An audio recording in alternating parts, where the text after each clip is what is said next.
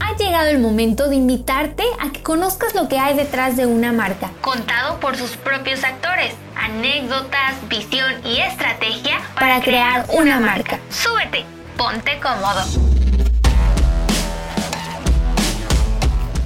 Hola, ¿cómo estás? Yo soy Héctor Ocampo y te doy la bienvenida a esto que es Historias para crear una marca, el podcast de Solo Autos by Autología. Y en esta ocasión es el cuarto capítulo de la serie de entrevistas, análisis y desarrollo que hemos hecho para los 20 años de SEAT en México. Hoy, además de concluirlo, platicaremos sobre el futuro tanto de SEAT como de Cupra para nuestro mercado. Y para saber absolutamente todo lo que hay que saber de las marcas SEAT y Cupra en nuestro mercado para los siguientes años, voy a platicar con Juan Pablo Gómez, quien es director de SEAT, de las marcas SEAT y Cupra para México. Mi querido Juan Pablo, me da mucho gusto darte la bienvenida aquí en Historias para crear una marca. ¿Cómo estás? Muy contento, muy contento, Héctor, de estar con ustedes, con todo el público que te escucha, que cada vez es más. Te felicito por eso, porque ha sido una trayectoria muy importante de todo tu equipo de trabajo. Así que estoy muy feliz de poder estar compartiendo contigo y con todos los que nos escuchan un poco de ambas marcas, ¿no? De los primeros 20 años de SEAT en México y ya próximamente de los dos años de Cupra también en este mercado así como no queriendo la cosa, me quedo Juan Pablo, 20 años y la presencia de Cupra que ha sido cada vez más importante. Ya hemos platicado en este espacio, en el podcast, tanto en el podcast como en el programa de radio, los primeros acercamientos que tuvimos ya con los eléctricos, pero quiero dejarte a ti realmente la parte protagónica para que nos cuentes hacia dónde vamos. Pero primero, mi querido Juan Pablo, quisiera que me contaras cómo resumirías, que sé que no va a ser fácil, necesitarías muchos programas y muchos minutos, pero ¿cómo resumirías el paso de estos 20 años de ser de nuestro mercado ahora como titular de la marca y que conoces muy bien al grupo y muy bien lo que ha hecho desde los principios?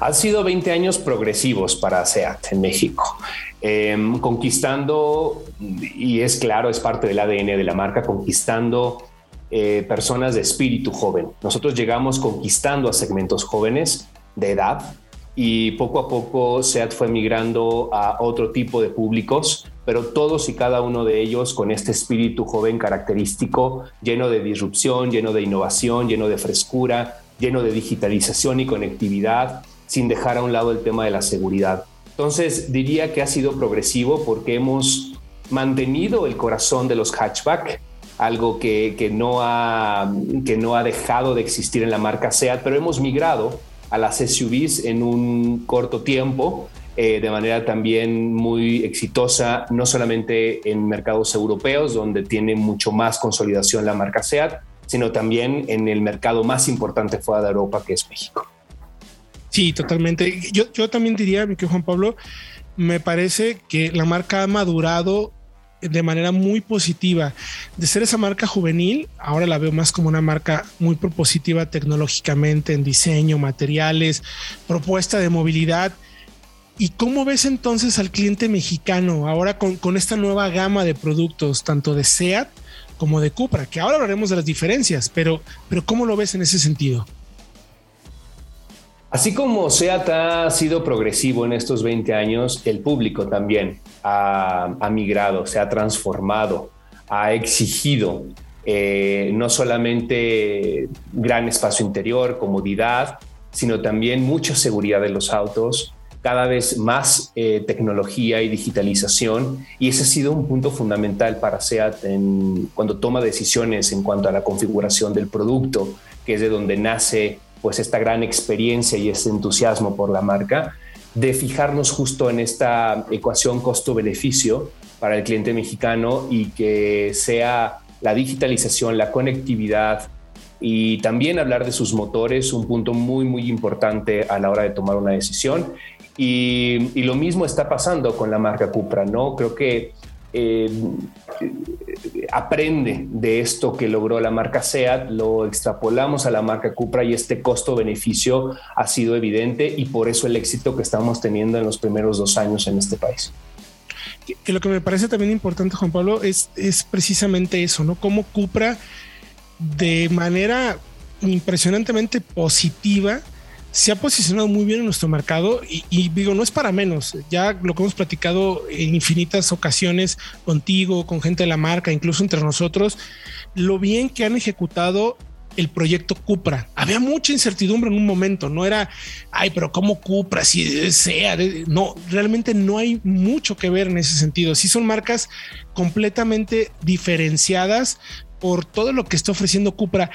¿Cómo ha sido el recibimiento en estos dos años de la marca, a pesar incluso de pandemia, Juan Pablo? Parece que les ha ido bastante bien en el mercado mexicano, ¿no? Sí, la aceptación en México ha sido extraordinaria. Eh, es una mm, consecuencia también de lo que ha pasado en los mercados europeos. Eh, tuvimos el privilegio de abrir el primer Cupra Garage del mundo en el mercado mexicano y esto se dio precisamente porque las ventas de Cupra en México versus lo que vendíamos de SEAT en cuanto a mix, en cuanto a participación, eran mucho más elevadas que lo que pasaba en los mercados europeos. Y ahí es cuando el vicepresidente entonces, ahora presidente de SEAT y Cupra, eh, mencionaba que la relevancia de Cupra en el mercado mexicano, no por el número absoluto, sino por la pasión que se tenía alrededor de esta marca, era muy importante abrir el primer Cupra Garage, el primer espacio, ¿no? Y esto vino a finales del 2019 con el lanzamiento de Cupra Teca, que fue el primer vehículo que llevaba este logo de Cupra. Y desafortunadamente, dos, tres meses después viene la pandemia. Y ahí es donde hacemos un espacio en el camino y replanteamos todo para hacer de 2021 el año del relanzamiento de la marca Cupra, no solamente con una nueva cara del mismo Cupra Teca, sino también con el lanzamiento de Cupra Formentor, el primer gran vehículo que lleva el ADN completo de, de, Cupra, que es Formentor, y después Cupra León, que es el que le dio el nombre a la marca y que definitivamente todo el mundo también lo esperaba. Tres modelos, cuatro versiones, porque Formentor tiene dos motorizaciones y que ya hacen una marca independiente, no solamente por otra vez su costo-beneficio, la motorización, que es una singularidad en Cupra, pero también los colores con los que estamos eh, mostrando, las nuevas carrocerías, los nuevos frentes y los interiores también, que son espectaculares, que cambia completamente a lo que un cliente eh, encuentra en SEAT, ¿no? son dos públicos completamente diferentes. Uno es mucho de espíritu joven, mucho más eh, de una movilidad cotidiana llena de tecnología y seguridad como es SEAT. Y por el otro lado tenemos a Cupra con una gran sofisticación, deportividad mucha adrenalina y también con un espíritu cada vez más sustentable.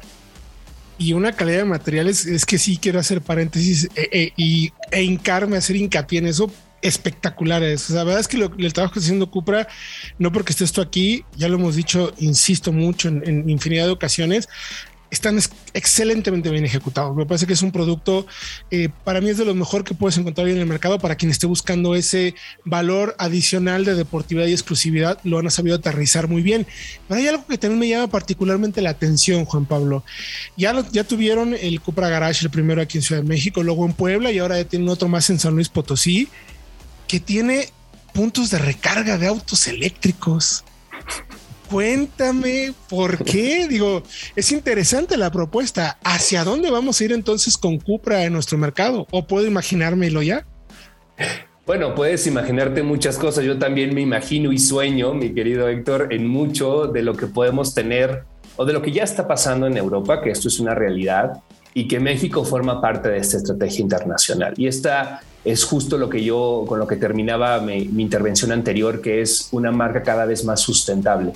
¿Por qué? Porque esa es la visión. Es no perder, por ningún motivo el tema de la deportividad y esta adrenalina, pero ahora a través de motores 100% eléctricos con gran autonomía y, con, y con, y con una, una clara sofisticación y disfrute en el manejo. Esto va a ser algo que se va a imprimir en Cupra en cada modelo y versión que desarrolle.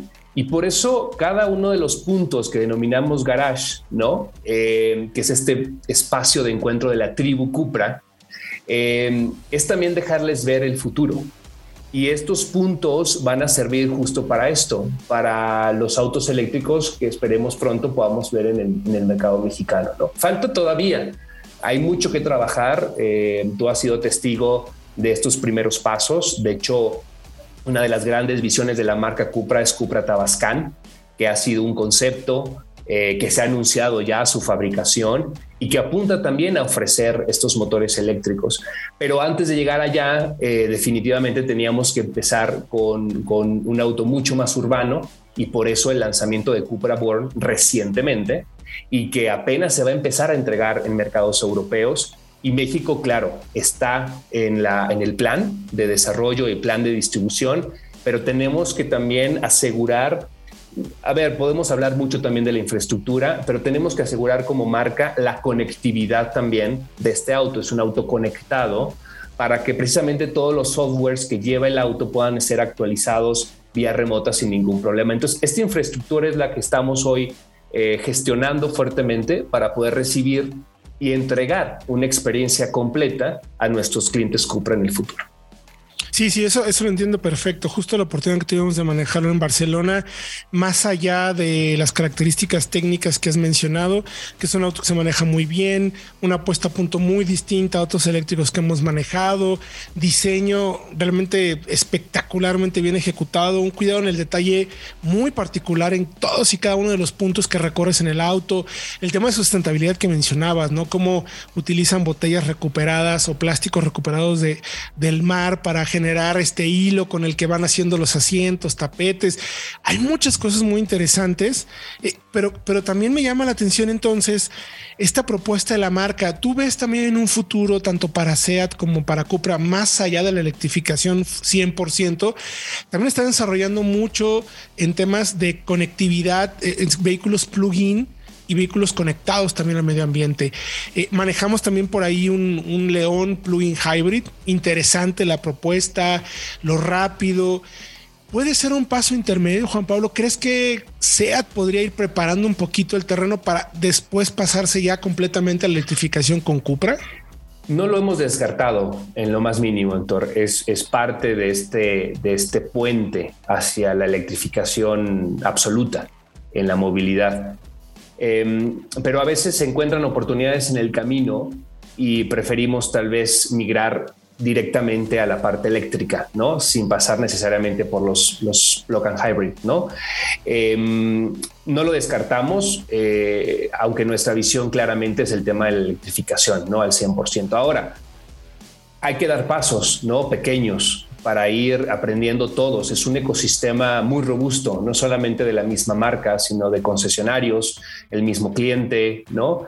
Y bueno, toda una infraestructura ciudad que se necesita o carreteras para poder llegar con esta electrificación. Y, una de las apuestas que SEAT ha tenido a bien llevar a cabo es la submarca SEAT Mo, en donde apuesta precisamente por esta movilidad eléctrica o micromovilidad que también es conectada y que esto nos permite, insisto, como marca y como sociedad, aprender no solamente de nuevos modelos de movilidad, sino también de movilidades compartidas, porque no hay que olvidar que estamos dentro de un futuro cada vez más cercano que se denominan ciudades inteligentes, que están interactuando con la sociedad y que están ofreciendo una movilidad mucho más amigable con el medio ambiente. Entonces, ahora con SEATMO también estamos aprendiendo estos ecosistemas y es algo que también queremos traer a México para dar estos primeros pasos, no solamente hacia la electrificación, sino también en la conectividad y movilidad compartida. Ya me adelantaste un paso ahí, mi querido Juan Pablo, porque justo quería llegar a ese punto, porque también ya manejamos eh, la motocicleta eléctrica, la Seat que es híjole, es que van a decir que cuánto me pagaron, pero es que en serio, de verdad me parece un gran producto. Eh, yo he manejado motocicletas anteriormente, no soy un heavy user de las motos, pero sí me gusta la solución de movilidad que ofrecen. Son prácticas, son sencillas, son, vaya, y esta moto en particular se mueve muy bien, es fácil agarrarle, o sea, la verdad es que es muy fácil conducirla, es muy ágil, y me sorprendió muchísimo las soluciones tan inteligentes que tiene de que puedes quitarle la batería y llevártela como si fuera una maleta portátil para cargarla, por ejemplo, en tu oficina o en tu casa, ¿no? Mientras la moto, entendemos que en ciudades como Europa eh, no todo el mundo tiene el estacionamiento pegado a la puerta de su casa, entonces, ni tampoco un, enchufe para conectarlo. Entonces, es una solución inteligente, pero muy inteligente, pero todavía me agrada más que estén considerando que este tipo de opciones pudieran funcionar para nuestro mercado. Eh, creo, y tú no me dejarás mentir, que probablemente sea tal cual como lo dices, el paso más correcto para empezar a electrificar un poco al cliente de, estas marcas, tanto de SEAT como de Cupra. Me parece una solución muy inteligente. Y el tema de, de, moto sharing ahora, por así decirlo, sería también parte de, ese plan. Mi querido Juan Pablo, o sea, si ves a una sociedad mexicana en las grandes urbes entendiendo el tema de compartir una moto eléctrica y luego, quién sabe, llegamos a compartir, por ejemplo, un Tabascan o un Born. Hay muchos paradigmas que tenemos que ir rompiendo, Héctor. No es sencillo. No es sencillo el camino, no es sencillo generar una cadena de valor pensada hacia este futuro, pero tenemos que empezar a hacerlo, porque, porque creemos en esto y porque también la sociedad lo ha demandado. Pero la sociedad no puede avanzar solamente a través o junto con una marca como SEAT, eh, es, también la, um, la, infraestructura que podamos tener para que esto también funcione. Entonces, son varios los actores que tienen que fusionarse para que esto pueda eh, armonizar como lo estamos buscando.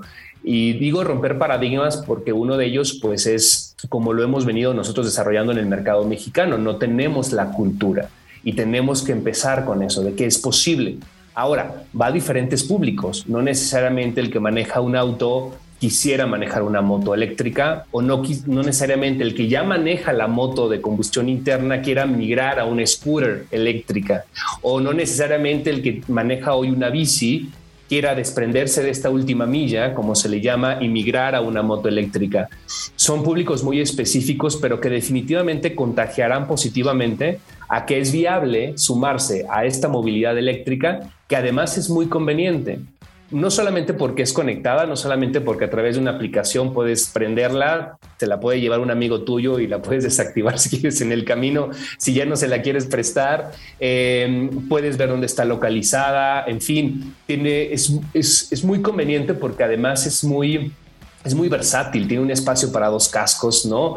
Eh, como bien dices, la batería es extraíble, tiene sus rueditas, es de fácil manejo, lo puedes conectar en tu casa, en la oficina, en fin, hay muchos planes alrededor de esta movilidad. Hay que ir paso a paso, ¿no? La visión creo que está marcada, está muy clara en el camino, hay que empezar con algo pequeño para ir probando, aprendiendo y convenciéndonos todos que es una gran alternativa de movilidad, sobre todo en ecosistemas tan llenos de tráfico como tenemos también en nuestro país. No solamente pasa en Europa, es evidente también en países como el nuestro. Entonces, sí, no es sencillo, hay que trabajar mucho, eh, pero confío en que, en que lo vamos a poder lograr. Tal vez en una siguiente etapa, a lo mejor en una primera etapa distribuimos de manera un poco más tradicional estas eh, motos eléctricas. Sin embargo, la parte de moto sharing está siendo parte del mapa estratégico también para esta micromovilidad.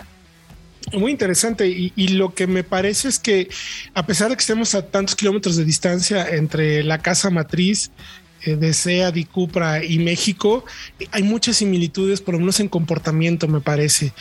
¿Cómo imaginarías, ya para concluir, mi querido Juan Pablo, cómo te imaginas los próximos años, los próximos 20 años de SEAD y de Cupra? ¿A dónde te gustaría que estuvieran colocadas ambas marcas?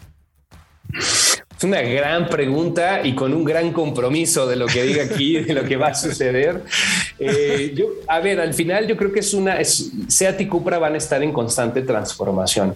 Van a estar definitivamente apuntando a tecnologías cada vez más amigables con el medio ambiente, cada vez más sustentables. La electrificación va a ser parte inherente de ambas marcas. Y, y sí creo en que se van a, o que va a proponer otros esquemas de movilidad como la misma, como la compartida. No, no sé si un Dabascan podrá ser compartido en un futuro, pero, pero al menos hay un espíritu atrás de una visión muy clara, eh, no solamente por el grupo al cual formamos parte, sino también por estas marcas que se han distinguido precisamente por ser disruptivas. Y creo que es el, es el ADN que nunca va a dejar de existir en ambas marcas y que se acompañan mutuamente. ¿no? Lo que una hace, la aprende la otra y viceversa. Y eso es algo que junto con los clientes, junto con la misma sociedad, es a lo que nos vamos a estar dedicando los próximos meses y años y en donde, como bien dices, pues México está muy a la par de lo que está sucediendo y no nos hemos desprendido en ningún momento de esta, de esta visión estratégica que ambas marcas comparten con todos los mercados. Y, y me parece súper interesante porque tú lo sabrás todavía mucho mejor que nosotros. Estás viendo el futuro, sabes los planes a, mediano y corto y largo plazo de ambas marcas, del grupo, de la industria en general. Estamos en una etapa de cambio de paradigmas, como mencionaste, todo está cambiando, todo está cambiando sobre la marcha, la capacidad de adaptación de las marcas, la velocidad con que realizan los cambios.